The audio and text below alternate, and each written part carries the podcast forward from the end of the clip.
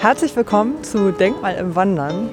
Bei unserem Podcast spazieren wir gemeinsam mit Hamburger Denkmalpflegerinnen und Denkmalpflegern durch denkmalgeschützte Parks und bauliche Ensembles. Die werden uns aber heute völlig egal sein. Oder nicht völlig egal, aber sie werden heute ein Schattendasein fristen. Denn unser Thema heute ist das Thema Licht. Weswegen wir uns auch heute erst zu Einbruch der Dunkelheit getroffen haben. Lichter der Großstadt. Ein Thema, was schon Generationen von Künstlerinnen und Künstlern inspiriert hat. Ich denke da gerade so an die 20er Jahre Ölmalerei, die Impressionisten in Berlin oder später auch so die Situationisten, die sich besoffen durch die Nacht haben treiben lassen. Das machen wir heute nicht.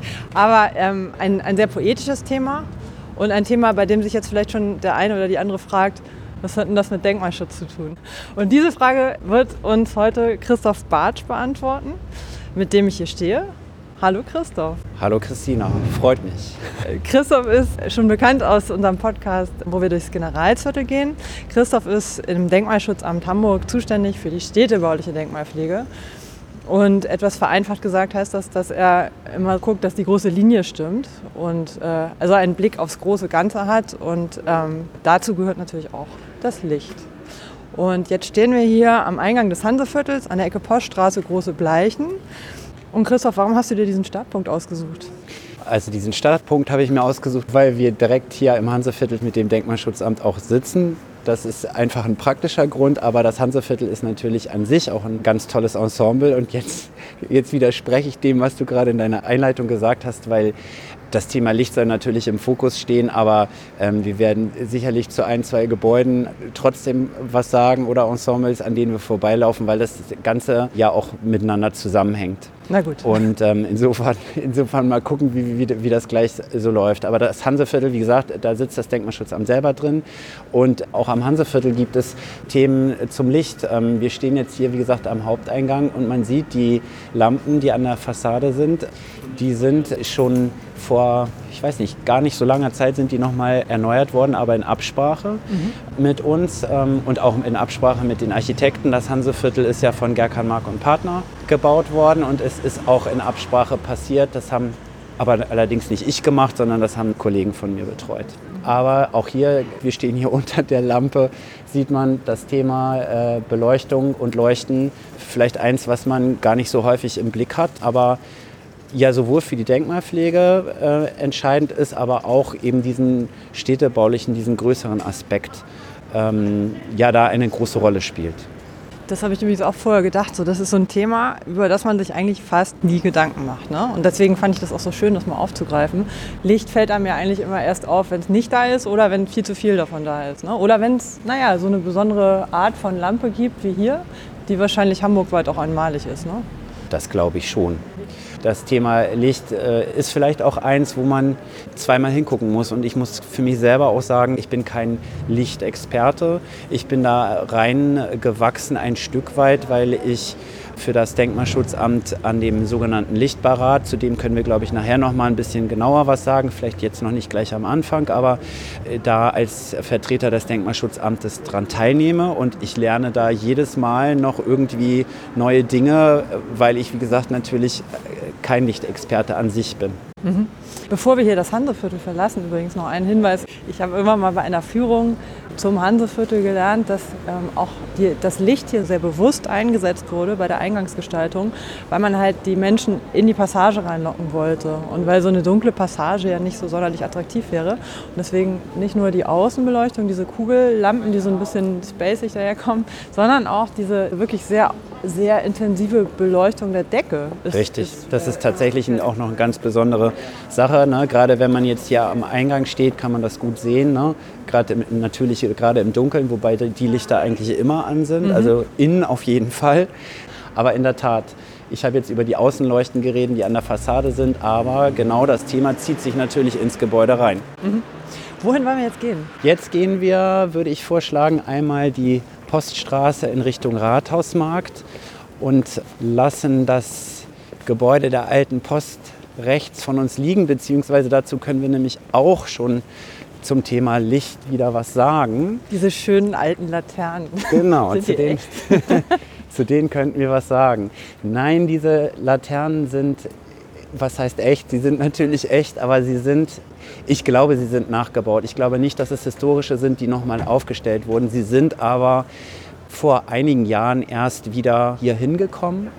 Und zwar gab es vor dem Gebäude ähnliche Laternen auf jeden Fall. Die waren aber zwischenzeitlich weg und im Zuge der, ja, des erneuten Umbaus und ähm, Aufbaus sind sie von dem begleitenden Büro als ja, Zusatz wieder davor gestellt worden in Kombination mit den, auch hier ist ja eigentlich auch das Thema Licht, mit den Schaufensterkästen oder weiß gar nicht, Schaukästen, ich weiß nicht, wie ich sie bezeichnen soll, Vitrinen. die ähm, eine Kombination zwischen diesen Laternen und ähm, den Auslagen für die Geschäfte darstellen. Eigentlich eine ganz clevere Lösung, finde ich, weil dadurch Brüstungen gehalten werden konnten und so weiter. Was ich so ein bisschen schade finde, ist gerade, wenn man sich jetzt nochmal umdreht und zurückguckt, dass die Werbeschilder, die ja bewusst tatsächlich eigentlich äh, für dieses Gebäude entwickelt wurden, dass die immer so ein bisschen vor den Laternen dann doch hängen. Das ist aber ein kleines Detail. An sich ist das, finde ich, eine gelungene Lösung. Ne? Einfach ein historisches Bild wiederherzustellen. In diesem Fall, weil an dem Gebäude, muss man ja ehrlich sagen, ist, jetzt komme ich doch aufs Gebäude, ist ja sonst nicht so viel historisch mehr. Es ist nur noch die Fassade übrig genau. geblieben. Aber die ist umso bedeutsamer, weil es, glaube ich, eines der ersten Gebäude war, die nach dem großen Brand in Backstein wieder auf, oder nicht wieder auf, sondern neu gebaut genau, wurden ja. von Chateauneuf. Richtig, von Chateauneuf und tatsächlich ein ganz wichtiges Gebäude, weil es natürlich auch mit der Aufgabe der Post ein zentrales war und nicht nur ein privates Gebäude. Und in der besonderen Architektursprache natürlich ebenfalls ne, diese venezianischen Anklänge mit dem Turm, auf den wir ja jetzt auch gucken können. Mhm. Und da können wir ruhig mal ein Stück weiter gehen. In Richtung ähm, Rathaus, ja. Genau, in Richtung Rathaus.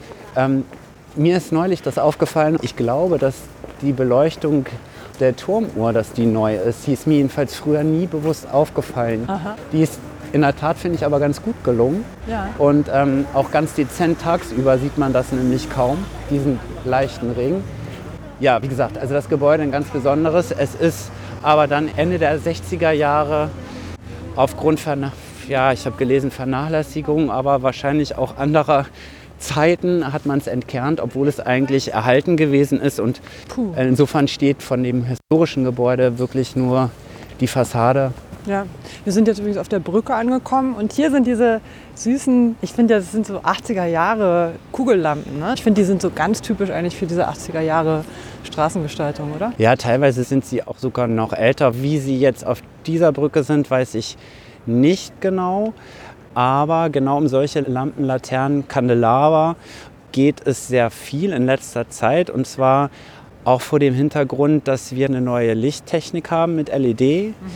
Wir auch versuchen, also jetzt mit wir meine ich nicht explizit das Denkmalschutzamt, sondern die Gesellschaft oder die Leute, die sich damit beschäftigen, insektenfreundlicher zu sein. Auch ein Stichwort, was ich erst da gelernt habe, dass das Licht also möglichst gezielt abstrahlt und da sind natürlich Leuchten, die wir als Denkmalschutzamt wichtig finden, weil sie typisch sind, zu einem Gebäude gehören, gegebenenfalls sogar entworfen wurden, extra für einen Ort.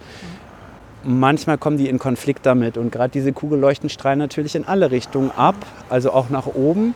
Und das sind Sachen, um die wir manchmal dann äh, kämpfen müssen oder argumentieren, dass in den wenigen Fällen, wo man sagen muss, die sind dann Denkmalbestandteil, dass das dann vielleicht auch anders bewertet wird, als wenn man jetzt eine neue Laterne irgendwo hinstellt, wo man da auch, finde ich, viel besser drauf achten kann.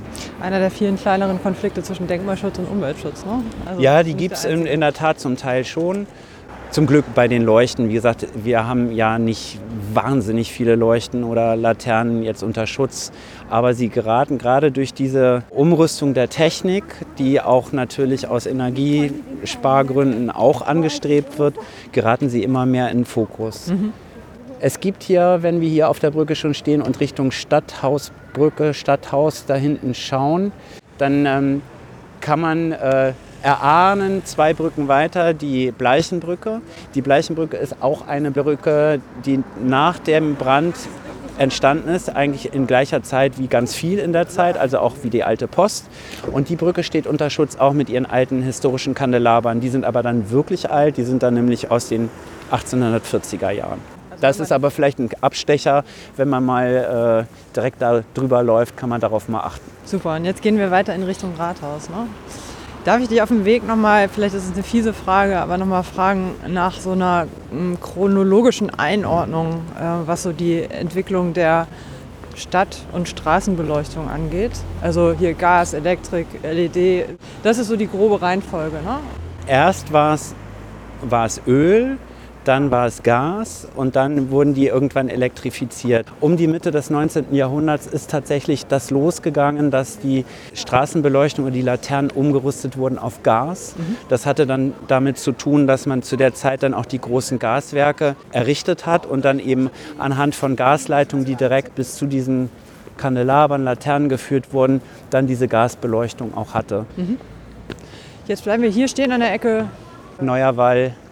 Neuer Wall. Richtung Rathaus. Richtung Rathaus, wie heißt denn? Hat das mit dem Namen hier? Das ist jetzt aber 80er Jahre, oder? Diese 80er genau, Jahre und jetzt können wir, das ist jetzt auch, finde ich, ein ganz wichtiger Punkt für mich. Da wollte ich unbedingt her, weil das ist so ein bisschen mein, mein kleines Steckenpferd geworden ähm, mit der Rathausmarktgestaltung. Weil hier fängt nämlich die Gestaltung des Rathausmarkts Aha. schon an, wenn Aha. wir nämlich ja, ja, logisch, eigentlich klar. noch gar nicht auf dem Rathausmarkt stehen. Das ist nämlich eine, eine Besonderheit. Die leuchten die hier stehen oder die Kandelaber ähm, mit den Kugelleuchten, diesen transparenten.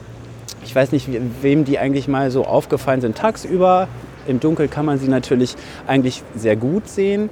Die ähm, führen nämlich vom Rathausmarkt in alle möglichen Richtungen, auch in die umliegenden Straßenräume ein Stück weit rein. Also sie sind sozusagen der Auftakt der ähm, Rathausmarktgestaltung und sind auch in einem Zuge mit der Umgestaltung des Rathausmarktes entstanden. Und diese, jetzt muss ich einmal auf meinen Spickzettel gucken, damit ich jetzt nicht eine falsche Jahreszahl sage.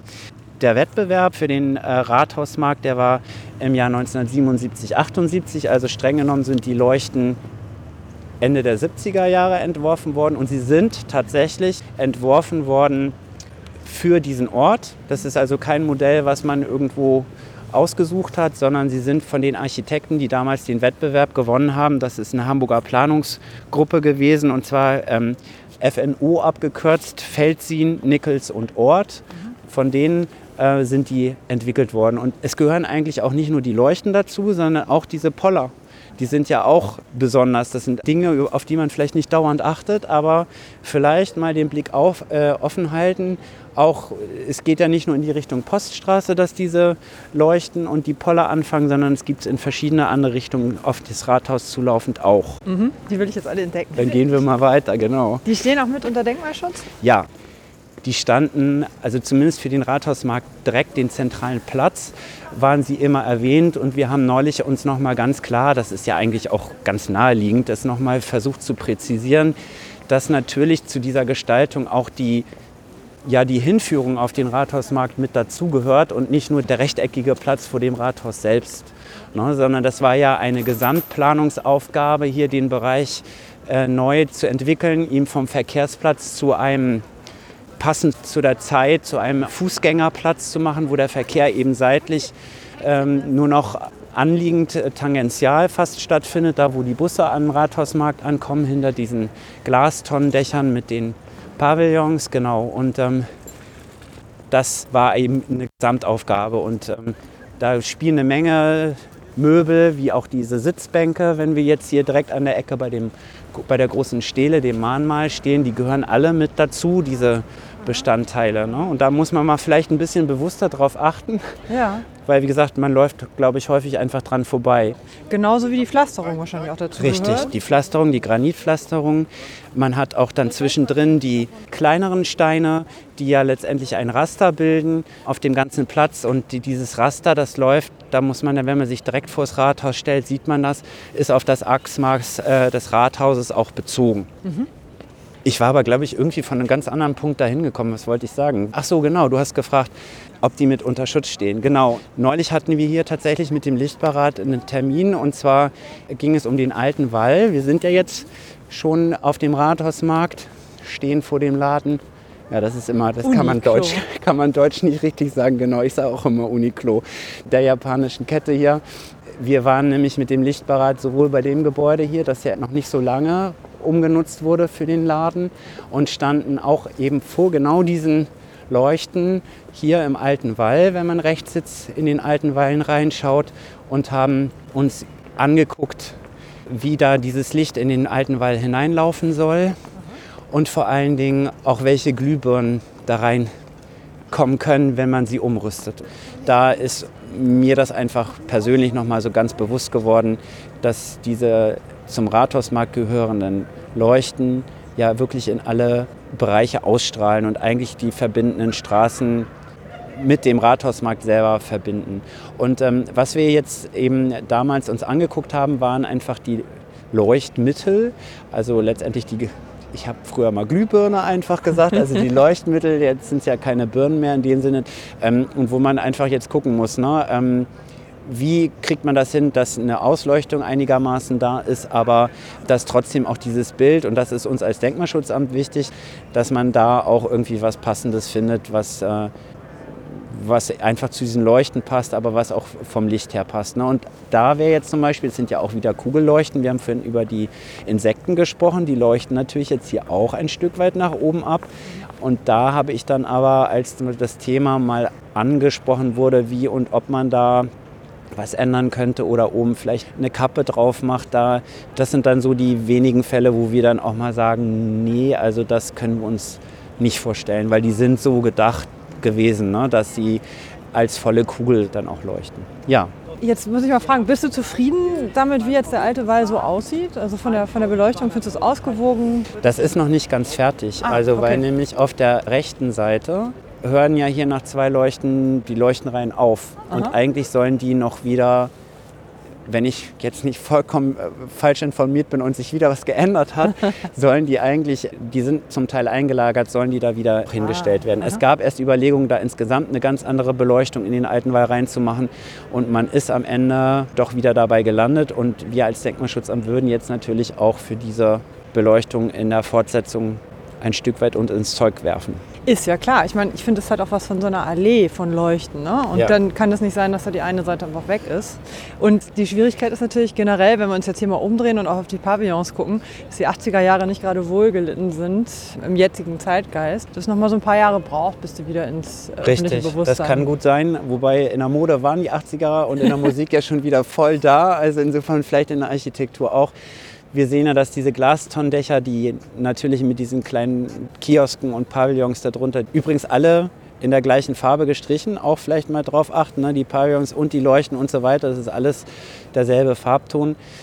Bei den Glastonnen sieht man ja, dass die gerade, zumindest die eine ist in Arbeit noch, ich glaube die zweite wird demnächst angegangen, ne? die werden ja jetzt instand gesetzt. Dieser Abschluss, der eigentlich eine Art, jetzt komme ich vom Licht weg, aber die ein Stück Abschluss der Platzfläche zum Verkehr ist. Und wenn ich über den Verkehr rede, dann, wenn wir auf den Rathausmarkt selber jetzt eben schauen, dann stehen ja neben den eben genannten Kugelleuchten, stehen da ja auch noch höhere Masten. Ja. Und die Masten, die stehen auch natürlich wie der gesamte Platz mit unter Schutz. Das sind Beleuchtungsmasten, die sind aus den 1930er Jahren, vielleicht auch Ende 20er, weiß ich jetzt nicht ganz genau. Die gehören noch zu der Platzgestaltung eigentlich davor. Ich glaube, sie sind in das Raster jetzt gestellt, der Neugestaltung. Aber sie, das sieht man auch auf historischen Aufnahmen ganz schön, sind wieder übernommen worden für die neue Gestaltung.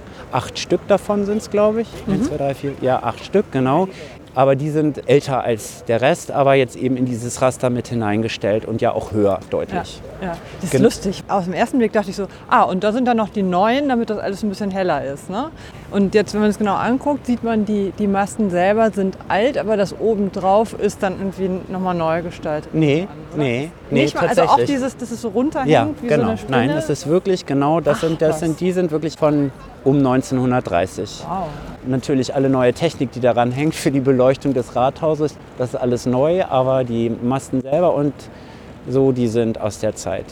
Und eigentlich ist es ja ein Konglomerat. Dann haben wir links und rechts auch nochmal die Fahnenmasten stehen. Die sind auch nochmal damals mit der Neugestaltung etwas versetzt worden, aber standen ungefähr so. Mhm. Die gehören ja eigentlich zu einem Reiterstandbild vom Kaiser. Der Kaiser selbst und die zugehörigen Gruppen, die stehen ja jetzt bei den Gerichten am, ähm, an den Wallanlagen an der Ecke. Also ich fahre daran häufig vorbei. Ich weiß nicht, wie vielen das auffällt. Der war natürlich ursprünglich auf dem Rathausmarkt und die Fahnenmasten gehören eigentlich dazu. Oder es gehört alles zusammen, aber die Fahnenmasten sind hier geblieben.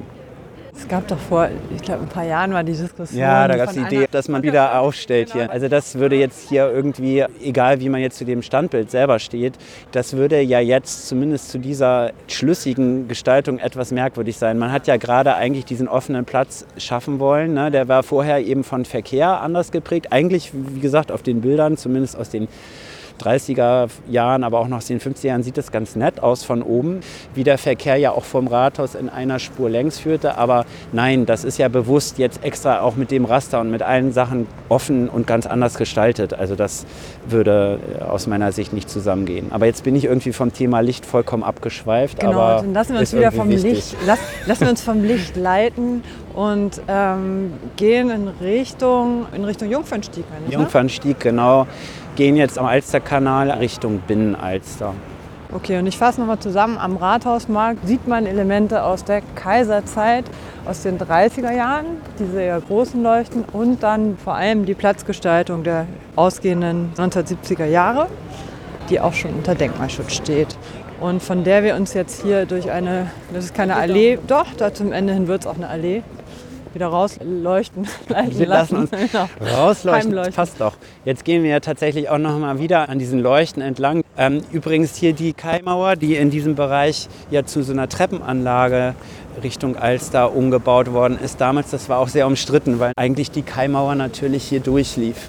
Na, also die, diese Treppenanlage mit den aber zum Teil historischen Geländern, die da wiederverwendet wurden, die ist auch in dem Zuge in der Form so neu entstanden. In den 80ern. Genau, also nach diesem Wettbewerb Ende der 70er Jahre. Ne? Jetzt gehen wir auf die Resendammbrücke zu, die im Ursprung auch aus der Nachbrandzeit ist, also 1840er Jahre, aber mehrfach erweitert, umgestaltet wurde. Ich glaube Ende des 19. Jahrhunderts einmal und dann auch noch mal um 1970. Und hier unten sehen wir, diese Laternen sind auch sogar am Wasser lang. Das stimmt. Ich finde es total hübsch, diesen gestalterischen Gedanken, dass man sozusagen durch diese festlichen Leuchter, die ja auf der Straße stehen, so zum Rathaus, zum großen, ja letztlich auch städtischen Festplatz geführt wird. Ne? Das hat so Ja. was Stimmungsvolles. Genau, und das, wie gesagt, wenn man mal darauf achtet, aus allen verschiedenen Richtungen eigentlich, auch von der anderen Seite, wo wir jetzt natürlich nicht hingelaufen sind, Mönckebergstraße, Rathausstraße eben genauso. So, und jetzt stehen wir hier tatsächlich am Beginn der Riesendammbrücke am Jungfernstieg direkt an der Kreuzung und da sind natürlich auch historische Laternen drauf. Ja. Ich weiß allerdings nicht ganz genau, aus welcher Zeit sie sind, aber auch das ist nochmal wieder eine andere, eine andere Zeit. Also die Leuchtmittel sind definitiv sehr neuzeitlich, Ja, aber ich finde, klar. ich finde, die Gestaltung wirkt wirklich so, Ja. so richtig ausgehendes 19. Jahrhundert. Ja, Ne? es könnte sein, ich bin überfragt, aber hier wieder nochmal ein, ein wirklich älterer Lampentyp, weil die Brücke ist ja mehrfach zwar verändert und wieder erweitert worden, aber wahrscheinlich sind die eher Ende des 19. Jahrhunderts als vorher. Aber nagel mich bitte nicht drauf fest. Wollen wir einmal über die Straße gehen zum Richtung Ballindamm und uns da vielleicht mal etwas ohne Verkehr nochmal die Binnenalster angucken? Das wäre vielleicht nochmal ein wichtiger Aspekt für zum Thema Licht auf jeden Fall. Genau, dann queren wir hier diese Busspur, wo die Busse in den Rathausmarkt einbiegen und gehen hier unter einer sehr, sehr hellen Straßenbeleuchtung, durch die mir recht neu erscheint. Es ist echt die Flutlicht. ist, ähm, diese großen Masten sind ähm, mit der Umgestaltung des Jungfernstieges mit aufgestellt worden. Die sollen natürlich auch, ja, und da sind wir eigentlich genau beim Thema, die sollen natürlich auch relativ stark ausleuchten. Ich finde sie jetzt, wenn man so von unten reinguckt, sind sie natürlich relativ hell. Aber ich finde, muss ich sagen, sie eigentlich gar nicht schlecht, weil sie relativ einfache Elemente sind und jetzt nicht den Jungfernstieg komplett dominieren. Und sie haben mit Sicherheit auch irgendwie eine Sicherheitsfunktion. Ja, Ne? natürlich. Also der, die sollen ja den Bereich auch gut ausleuchten. Und ähm, gerade hier um die Binnenalster gab es ja auch immer mal andere Themen und ähm, da sind auch temporäre Sachen aufgestellt worden. Das ist jetzt kein Denkmalaspekt, aber, aber hier können wir vielleicht, sind wir doch noch nicht direkt am Ballindamm, sondern nur auf die andere Seite der Riesendammbrücke gelaufen. Aber können wir noch mal über die Binnenalster sprechen? Hier einmal dieser Ja, das sind diese, oh, ich sag dir, die fahren ja dann auch immer jetzt, wo sie hier nicht mehr fahren können, fahren sie direkt immer die großen Bleichen längs. Das ist ein Traum. Sind wir einmal über die Ampel gegangen, sind jetzt an der Ecke Jungfernstieg-Ballindamm und gehen in den Ballindamm hinein, ne? Richtig. Und der Ballindamm ist ja auch relativ frisch hier neu gestaltet worden, neu gepflanzt hier. Gerade sieht man ja die letzten noch relativ jungen Bäume. Und hier gibt es auch wieder ein Lichtthema. Und zwar sind in dem Zuge auch hier neue, ist eine neue Beleuchtung aufgestellt worden. Wie schön, man hört wahrscheinlich die Möwen im Hintergrund. Ja. Sehr hamburgisch hier. Genau, und ähm, vielleicht können wir da einmal stehen bleiben und die uns mal angucken. Die sind dann rechts, wenn wir in Richtung Hauptbahnhof laufen und gucken. Aha. Das hat echt mehrere Male gedauert, bis man da zu dem Ergebnis gekommen ist, wie es das jetzt ist. Weil nämlich viel darüber geredet wurde, wie ja, wie das Licht genau sein soll, wie groß der Lichtzylinder oben drauf ist, ob er matt ist. Man, wenn man von unten reinguckt, sieht man eine ganz gewisse Blendung ja noch. Diese, diese Leuchten, die sollen ja natürlich ausleuchten den Weg, auf der anderen Seite sollen sie aber auch nicht blenden. Und ähm, insofern, das war ein ziemlich langer Prozess, die ähm, zusammen mit den äh, Leuten vom BID hier vom Ballindamm, die tatsächlich äh, da auch immer dabei waren. Business Improvement District, du guckst, genau, du, du guckst Genau. es schon. Also das sind die äh, Leute, die jetzt für den Geschäftsbereich im Ballindamm zuständig sind. Ne? Ähm, wir gehen weiter. Also das ist tatsächlich ein Modell, was dann über längere Zeit bemustert und immer wieder verbessert wurde und jetzt ähm, eigentlich eine Art Prototyp sein soll für nicht nur den Ballindamm, sondern auch für den ganzen Bereich um die Binnenalster. Ich finde es ein bisschen kühl, ehrlich gesagt. Also es ist zwar schön schlicht, aber so. Ja, das ist die, die Lichtfarbe, meinst du? Ja, was? die Lichtfarbe. Da sind wir, da sind wir gut. voll beim Thema Lichtfarbe. Ja, weiß ich nicht, wenn man direkt drunter steht, wenn du reinguckst, finde ich. Aber wenn man den Blick runter hat, dann finde ich die eigentlich, ich finde sie, muss ich jetzt natürlich auch sagen, weil ich ja immer dabei Weil du alles ich sie, Du hast dem find sie zugestimmt. ganz gut. Also jetzt will ich aber dann doch auf dem Weg, wenn wir hier laufen, einmal ganz kurz was nochmal zum Lichtbarat sagen. Ich habe das vorhin ja nur angedeutet. In der Tat standen wir ja hier mit den Leuten von Lichtbarat und eben den Leuten von BID und so weiter. Der Lichtbarat ist ein Gremium, den gibt es seit, ich glaube, 2006. Und das ist ein Gremium, das berät die eigentlich vorrangig oder ist angesiedelt bei der Behörde für Stadtentwicklung und Wohnen, beim Oberbaudirektor.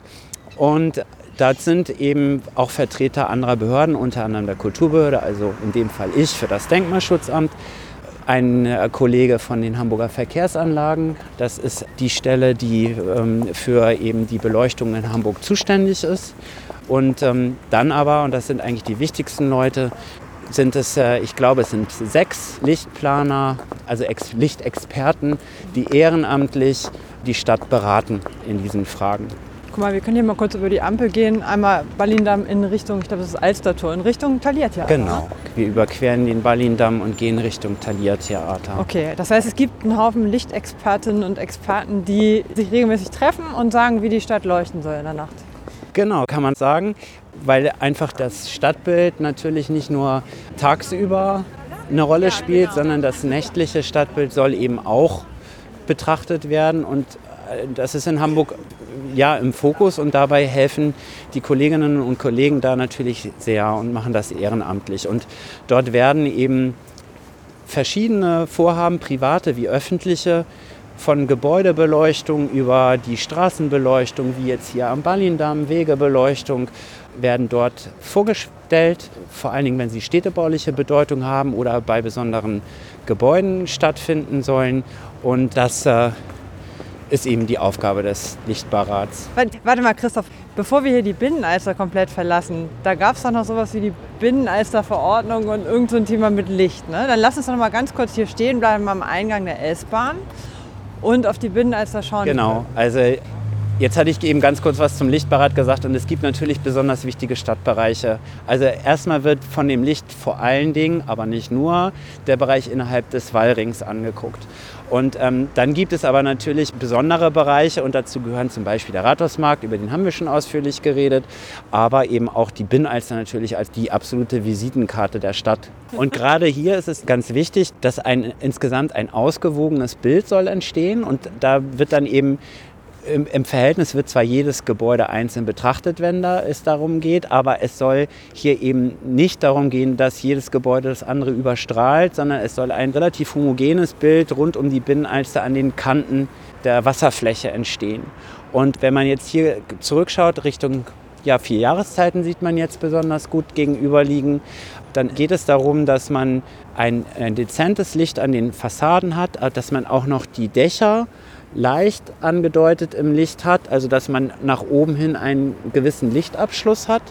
Und ähm, eigentlich, man sieht natürlich zwischendurch auch noch einige dunkle Bereiche, aber dass man eigentlich äh, das Ziel hat, das, ich sag mal, edel, aber zurückhaltend ähm, eigentlich zu fassen mit mhm. dem Licht. Mhm. Ne? Und ähm, da, wie gesagt, guckt man sich dann verschiedene Sachen an. Du hast eben gesagt, ähm, dass die Lichtfarbe dir vielleicht da ein bisschen zu hell war. Da, genau um solche Sachen geht es. Also wie stark ist das Licht? Welche Lichtfarbe hat es? Wo sind die Leuchten genau befestigt? Wir können jetzt wieder Richtung Thalia Theater weitergehen. Mhm. Äh, wir haben ja jetzt immer geredet über die Leuchten selber, die zum Denkmalkontext gehören können. Es geht natürlich aber auch um Befestigung. Wenn ich jetzt ans Denkmal denke, geht es ja auch darum, wo werden solche Sachen festgemacht und wie doll sieht man sie ne? und wie viel machen sie bei der Befestigung kaputt. Also auch das wird natürlich angeguckt und beim Lichtberat guckt man darauf nicht, sondern guckt darauf, wie, wie die Lichtwirkung ist. Im Prinzip ist es so, dass, ähm, dass eine gewisse Grundbeleuchtung von Fassaden da sein soll und dann bestimmte architekturtypische Sachen vielleicht noch mal ein bisschen hervorgehoben werden. Das ist so der Grundtenor, der erreicht werden soll. Wir kreuzen hier jetzt einmal die Ferdinandstraße und gehen in Richtung Thalia-Theater, was uns schon von Weitem entgegenstrahlt. Also genau, da, da hat man richtig alles gegeben an der weißen Fassade. Richtig und äh, weiß ich jetzt nicht, wie lange das jetzt schon so ist, aber natürlich sind auch bestimmte Gebäude der Stadt haben auch eine Berechtigung und sollen auch, äh, auch von der Licht äh, ja. genau besonders betont werden. Eines der wichtigsten beim Rathaus haben wir jetzt gar nicht so im Detail über die Fassadenbeleuchtung gesprochen, ist natürlich das Rathaus, aber sind auch die Hauptkirchen Kirchen mhm. sind auch Theater und genau sowas, richtig. Und gibt es dann auch manchmal die Diskussion, dass irgendein, was weiß ich, Ladenbesitzer XY oder eine, eine Bank oder was weiß ich, sich besonders äh, stark ins Licht setzen will und dann äh, auch ein bisschen in ihre Schranken gewiesen wird? Ja. Ja. Okay, keine Details, keine Details. Nein, also ja, klar. klar genau diesen Spagat muss man natürlich hinkriegen, dass auf der einen Seite das berechtigte Interesse äh, einer gewissen Selbstdarstellung und gerade wenn es nachher auch um Läden und so weiter geht, dass man da die, einen Kompromiss findet. Ne? Aber eigentlich ist die eine der Hauptaufgaben des Lichtberates, so wie ich ihn bisher erlebt habe, die Licht immer zu, zu sagen, immer zu sagen, weniger, weniger, genau, weniger. Okay. Nachvollziehbar. Ja, jetzt stehen wir hier direkt vor dem Eingang vom Thalia Theater. Und das darf strahlen. Das darf ein bisschen mehr strahlen, genau. Ähm, und ja, also dazu kann ich dir jetzt sonst zu der Beleuchtung nicht so viel sagen. Aber es ist natürlich eines der wichtigen Gebäude und das hat eine andere Bedeutung fürs Stadtbild als ein in Anführungsstrichen ganz normales Gebäude. Ne? Und insofern wird es anders betrachtet. Also was ich gelernt habe im Lichtbarat ist einfach, und dann muss ich jetzt einfach mal Hamburg richtig loben. Mhm gerade wenn ich in anderen Städten bin, ich gucke ganz anders auf Beleuchtung. Und ähm, vielfach sind Sachen viel zu sehr beleuchtet oder Details so doll beleuchtet, dass man das Gebäude gar nicht mehr wahrnimmt. Das ist nämlich auch wichtig, dass man so eine gewisse Beleuchtung hat der Architektur und nicht nur das Detail, nicht nur das Detail sich anguckt. Ne? Gibt es dafür Beispiele hier? Also ja, wir haben am Ballindamm, da können wir jetzt nicht mehr noch hingehen, aber es gibt ein Gebäude dort, was auch Skulpturen hat an der Fassade. Und dann ist natürlich auch der Wunsch oder die Idee, diese Skulpturen anzustrahlen. Jetzt sehen wir hier rechts tatsächlich dieses Pferd, das ist aus meiner Sicht sicherlich nicht optimal beleuchtet, aber genau sowas äh, ist natürlich ein Element, über das man sich Gedanken macht, wie beleuchtet man das korrekt. Ne? Genau, hier an der Ecke sozusagen gegenüber vom Taliertheater, das Backsteingebäude gegenüber vom Karstadt, da steht so ein Pferd an der Fassade und da, da leuchtet so der Bauch. Ja, genau. mehr auch nicht. Ich fürchte, also da, ich fürchte da fehlt irgendwas.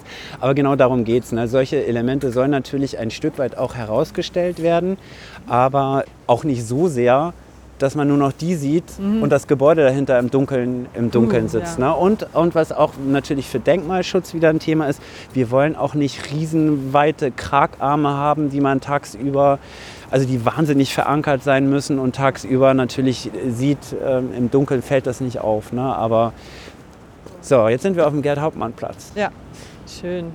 Den wir ja auch schon mal bei Tag in einer Folge besichtigt und besucht haben und der jetzt natürlich bei Nacht völlig anders wirkt. Diese Genau. Kugellampen. Hier haben wir wieder Kugelleuchten, genau. Ich glaube, zum Gerhard-Hauptmann-Platz selber sage ich jetzt gar nicht viel. Da hat nämlich mein Kollege, der Jens Beck, das so schön in seinem Podcast gemacht. Aber jetzt auf das Thema Licht gucken wir jetzt natürlich schon nochmal. Ja. Ähm, und zwar, wir haben jetzt vorhin gerade am Rathausmarkt andere Kugelleuchten natürlich gesehen. Und die waren aber ja sehr linear ausgerichtet.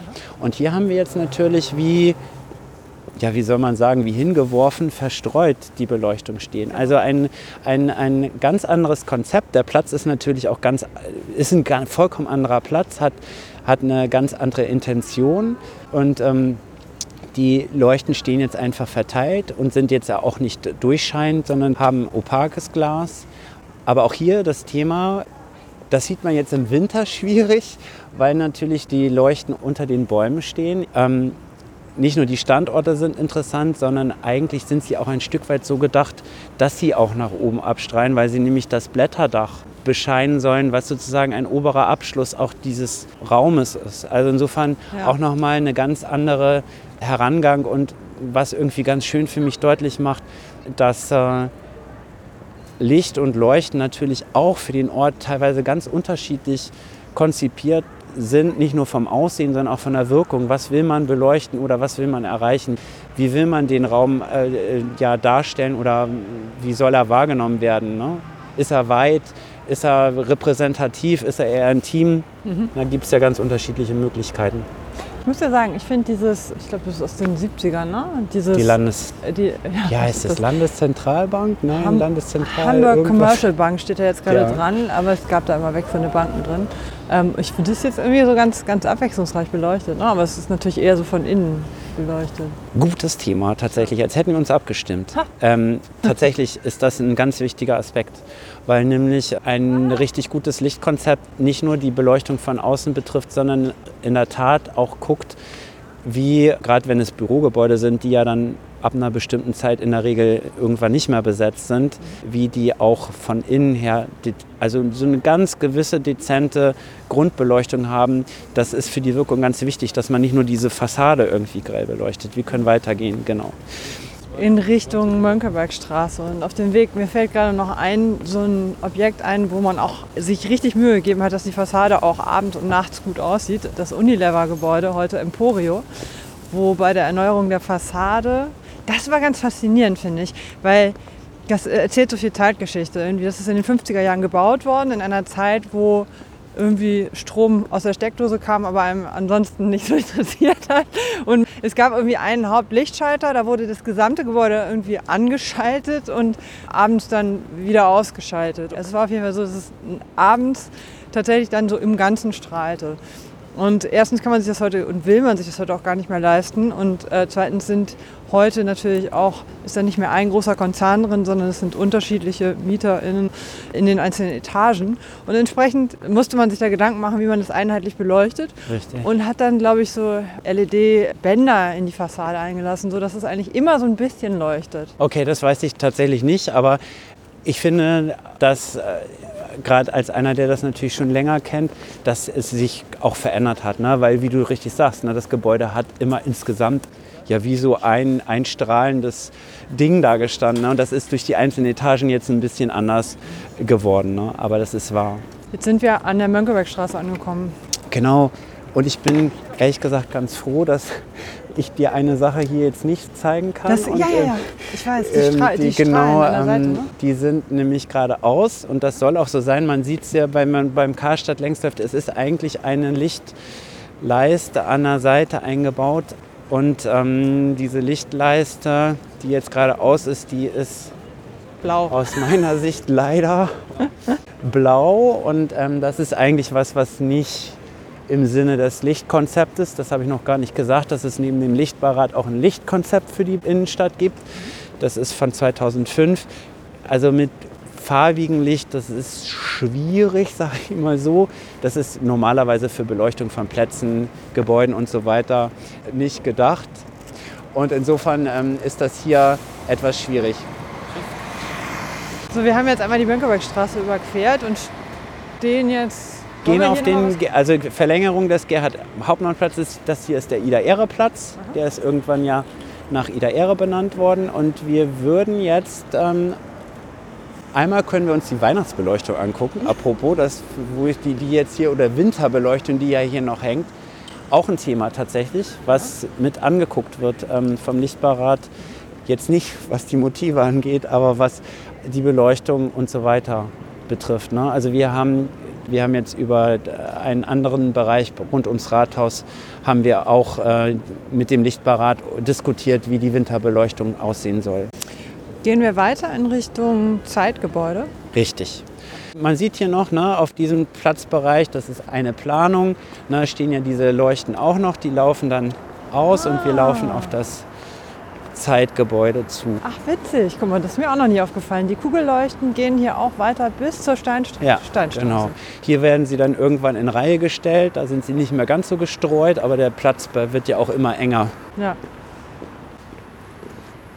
Okay, und hier läuft aber eigentlich wahrscheinlich, also ja, wir der, wissen dieser nicht, Leuchtstreifen, ja, der nicht an ist, der, der nicht heute läuft hier immer noch weiter längs. Genau, aber es kann sein, dass, dass, unsere Zuhörerinnen und Zuhörer diesen Leuchtstreifen in seiner ganzen blauen Schönheit erleben können. Also, also das ist eine der Sachen, ich habe vorhin ja einmal gesagt, ich, es ist ja Geschmackssache. Nein, ich finde es eben nicht nur Geschmackssache. ähm, dass das in Hamburg ganz schön gut ist. Also weil ich finde, man sieht absolut, dass dieses Thema Licht ähm, natürlich mit ganz großer Hilfe des Lichtbarats, aber vielleicht auch durch Sensibilität von Eigentümern und anderen Planern relativ gut angegangen wird und es eigentlich dieses Ziel, man kommt diesem Ziel irgendwie dieser ja, ruhigen Beleuchtung, die Strukturen deutlich macht, die die Gebäude dezent beleuchtet, ein Stück weit immer näher, finde ich. Ich finde, das merkt man dann richtig, wenn man auf das Thema mal ein bisschen geeicht ist und das vergleicht mit anderen Städten oder Orten, dass das doch ganz schön Früchte trägt auch. Wo gehen wir jetzt hin? Jetzt stehen wir hier in der Ecke Steinstraße. Ja, das habe ich tatsächlich auch überlegt, ob wir jetzt ins Kontorsviertel gehen, aber wir biegen jetzt mal rechts ab und gehen Richtung Domplatz. Alles klar. Da gibt es nämlich ja auch noch was, das ist wahrscheinlich vielen schon aufgefallen und ähm, weil das relativ zum Thema Licht ja auch gut passt. Wir es ist gerade etwas lauter hier, weil die Busse ja mittlerweile weitgehend durch die Steinstraße fahren.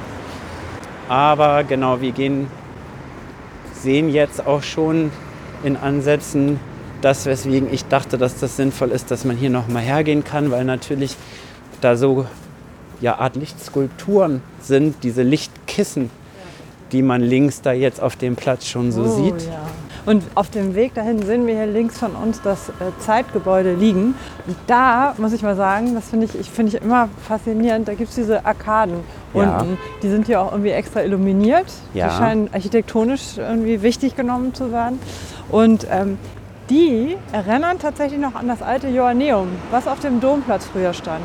Also das Joanneumsgebäude von, ich glaube Zimmermann war das, sozusagen der Vorgängerbau des heutigen Joanneums von Fritz Schumacher, der in Winterhude steht der stand hier und wurde im Zweiten Weltkrieg zerstört. Und dieses Gebäude hatte halt auch diese markanten Bögen. Ja. Und das Zeitgebäude, als es gebaut wurde in den 30er Jahren, war das, glaube ich, mit diesen gefaschten Fenstern, das hat das Joanneum gespiegelt. Und jetzt ist sozusagen das Original weg, aber der Spiegel steht noch da. Das finde ich irgendwie toll. Also gut, wir können ja mal hier rüber über die Ampel in Richtung. Genau, gehen auf den Platz mit den Lichtkissen. Also wenn man im Dunkeln läuft, kann man das überhaupt nicht übersehen und im Hellen muss man ein bisschen genauer hingucken, aber man sieht die weißen Kissen da auch liegen. Mhm. Ja, wenn wir jetzt auf dem Domplatz stehen, können wir noch mal ganz kurz, du hast eben die Bögen des Zeitgebäudes angesprochen. Die sind in der Fernwirkung ganz schön so dezent von unten beleuchtet durch diese Spots, die nach oben leuchten. Da muss man natürlich auch immer wieder aufpassen, habe ich jetzt auch gelernt, dass man, wenn man zu nah daran vorbeiläuft, das ist bei so einem Gebäude jetzt, weil man da ja nicht reingeht, vielleicht nicht so wichtig, aber ne, solche Sachen können auch extrem blenden. Und durch die neue Technik mit LEDs kann man ja durch die Licht- und Leuchtstreifen manche Sachen viel besser verstecken. Das ist sowohl für das Licht netter oder einfacher, manches zu lösen, als auch für die Denkmäler, ne? weil man damit natürlich weniger massive Sachen irgendwo befestigen muss. Also das fällt mir jetzt gerade bei den Bögen ein. Aber jetzt gucken wir nochmal auf die Leuchtkissen.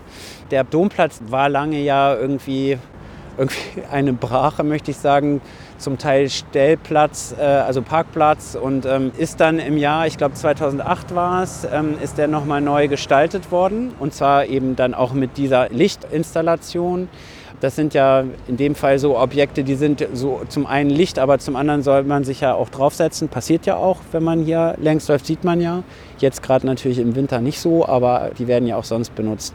Die sind, bilden ab, du hast vom Joanneum gesprochen. Bevor das Joanneum hier drauf stand, stand natürlich was anderes hier. Da stand nämlich, wie der Name Domplatz schon sagt, der Hamburger Dom drauf. Und die, diese Kissen. Und das die Riesenrad sollen- war da rechts und da in der Mitte ist ja, ich meine natürlich Ja, die ja. Kirche. Okay. Ähm, und ähm, diese Kissen sollen die Pfeilerstandorte der Kirche darstellen. So. Und äh, insofern diese eckige Form und ähm, der Bezug auf den Dom, der hier vor dem Joanneum gestanden hat, den hat man ja dann hamburgisch praktisch orientiert ähm, nach der Säkularisierung einmal abgebrochen, weil man nicht so genau wusste, was man damit noch soll. Und ähm, als ja irgendwie nicht in dem Sinne zu Hamburg gehörender Bezirk, ähm, vielleicht sowieso ein Dorn im Auge der Leute. Aber das ist eine Reminiszenz an den sich hier befindlichen Dom. Ah, dann lass uns doch einmal kurz in die Mitte gehen. Also erkennt man dann tatsächlich so eine Art Hauptschiff und Nebenschiff? Ich glaube nicht, das Nee, ist sehr okay. abstrahiert. Ne? Und ich glaube auch nicht, dass das sicherlich nicht eins zu eins so, aber ich, ich habe ähm, hab einen. Plan gesehen, ja, vielleicht kann man das, vielleicht, hm, ja, du magst recht haben, vielleicht kann man das sogar mit Haupt- und Nebenschiffen oder was. Das war ja eine sehr breit gelagerte Kirche. Kann man das sogar erahnen, ja. Und wenn man schon mal so einen großen Gedanken verfolgt, dann muss man das ja eigentlich auch so einigermaßen richtig machen. Ne? Und dann ist die Frage, war der Haupteingang nach unten oder nach oben? Aber das kann man ja alles nochmal nachlesen. Genau. Ansonsten hier zu der Platzgestaltung kann man natürlich noch mehr sagen. Wir haben jetzt das Licht in den Fokus gestellt. Na, man sieht ja die angedeuteten Wälle. Die haben wiederum natürlich mit der Zeit nochmal davor zu tun. Die haben mit der Hammerburg zu tun, diese Wälle. Eigentlich kann man hier natürlich an diesem Platz, äh, ist jetzt auch keine große Überraschung, hat man eine geballte Hamburger Geschichte, die aber zum großen Teil im Boden ist oder eben mittlerweile nicht mehr da. Ne? Aber insofern finde ich diese, ich finde tatsächlich diesen Platz mit diesem Licht echt, ich finde ihn ganz gut. Ja. Also der ist ja, weiß ich nicht, ob das jeder findet, aber ich, ich mag das. Und ich finde auch, selbst jetzt sieht man, dass Leute vereinzelt auf diesen Kissen sitzen und im Sommer ist tatsächlich mehr los, als man denkt. Ich habe eben auch gerade die Entscheidung getroffen, ich will hier auch mal so einen lauen Sommerabend verbringen auf so einem Leuchtkissen. Ja. Ich finde, es hat was. Ja. Es ist schon sehr, sehr speziell und ich glaube, man kann hier tolle Fotos machen.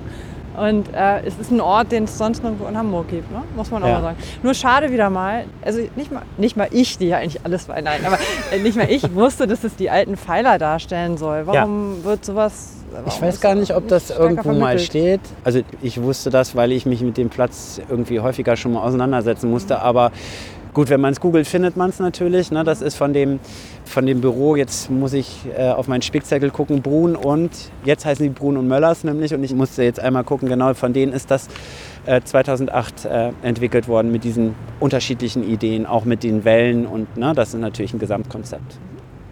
Ja, und wenn man jetzt mal die, von den Lichtkisten noch mal wegguckt, dann fällt mir noch eine andere Gattung auf, die ich noch gar nicht erwähnt habe, an der wir ein paar Mal auch schon vorbeigelaufen sind. Und das sind die Straßenlaternen, die sogenannten Peitschenleuchten, diese halb bogenförmigen, die ich ja ganz großartig vom Design finde. Die heißen wirklich Peitschenleuchten. Ich glaube ja. Also so ähm, werden sie jedenfalls im Lichtbarat benannt.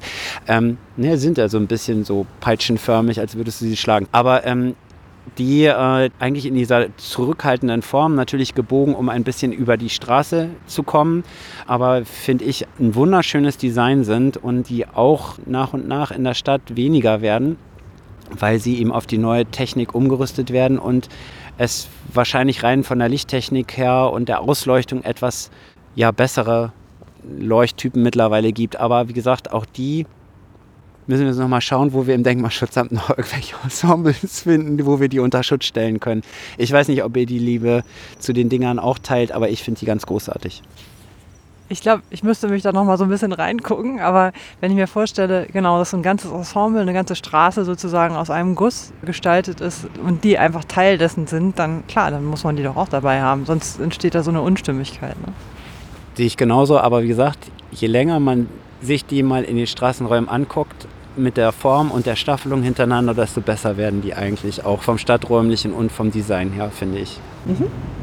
Okay, ist das hier sozusagen der Abschluss der Tour? Das würde ich sagen, weil wir ja doch schon einiges gelaufen sind und ich einiges erzählt habe oder wir gesprochen haben, würde ich sagen, hören wir hier auf. Wobei ich sagen möchte, es gibt eigentlich noch ein tolles Objekt, was man, ja, wenn man noch kann, da könnte man da noch mal hinlaufen. Und zwar ist das das Gebäude Hamburg Süd an der Willy-Brandt-Straße Nummer 69. Hamburg Süd, das Hochhaus, das grünliche Hochhaus ähm, genau, mit dem Globusbrunnen davor.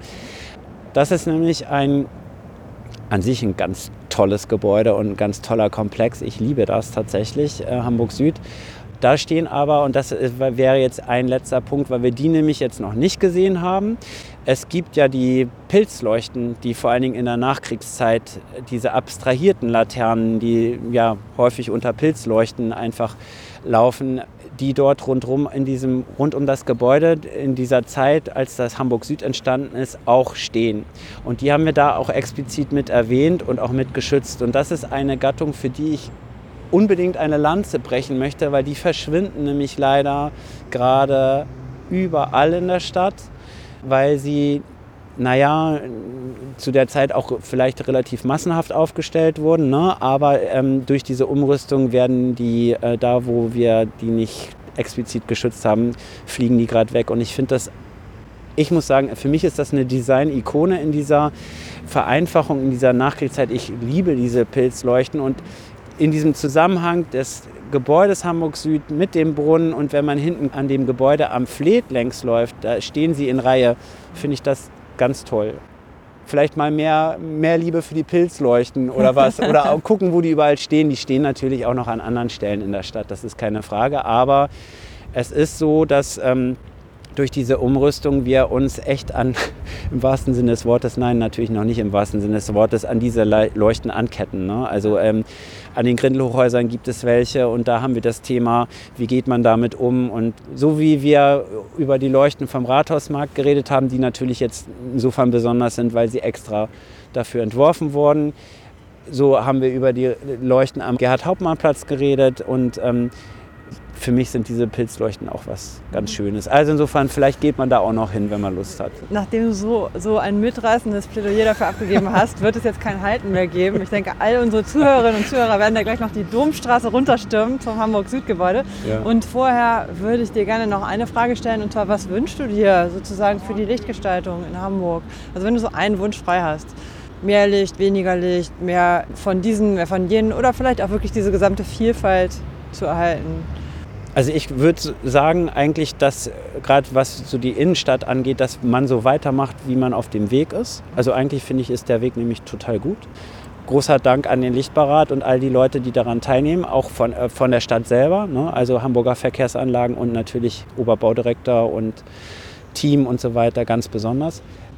Aber mein Wunsch wäre, und da bin ich jetzt dann wieder Denkmalschützer, ähm, dass wir die Bereiche, wo wir Ausnahmen haben, wo wir denkmalgeschützte Bereiche haben, dass wir da auch vielleicht die nicht ganz so energieeffizienten und nicht ganz so insektenfreundlichen Leuchten auch schätzen, weil es eigentlich ein kleiner Bestandteil ist und einfach neu sehen lernen und sie nicht ah, wie sage ich das jetzt nett, in unserem äh, besonders effizienten Deutschsein alle abräumen und irgendwie ganz effiziente Dinger dahinstellen, die aber dann auch ein Stück Kulturgeschichte beseitigen. Das wäre mein Plädoyer vielleicht. Mhm, vielen Dank, das kann ich total gut nachvollziehen. Ich habe jetzt gerade in meinem Kopf noch eine Notiz gemacht Schnitzejagd zu Hamburger Leucht- und Laternentypen äh, entwickeln, weil ich glaube, das würde total Spaß machen. Es gibt gucken. ja echt ganz viele verschiedene. Ja, was es noch alles gibt und zu schauen ähm, und vielleicht auch gemeinsam mit allen, die Lust dazu haben, irgendwie die zu sammeln, diese unterschiedlichen Typen.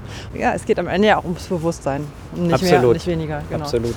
an diesem Bewusstsein hast du heute sehr gearbeitet. Ich äh, glaube nicht nur bei mir und ich finde, es war jetzt ein richtig schöner Feierabendspaziergang. Ich hoffe, dass ganz viele Leute das genutzt haben oder nutzen werden, um nach einem langen Arbeitstag in der City noch einmal so ein bisschen auf andere Gedanken zu kommen.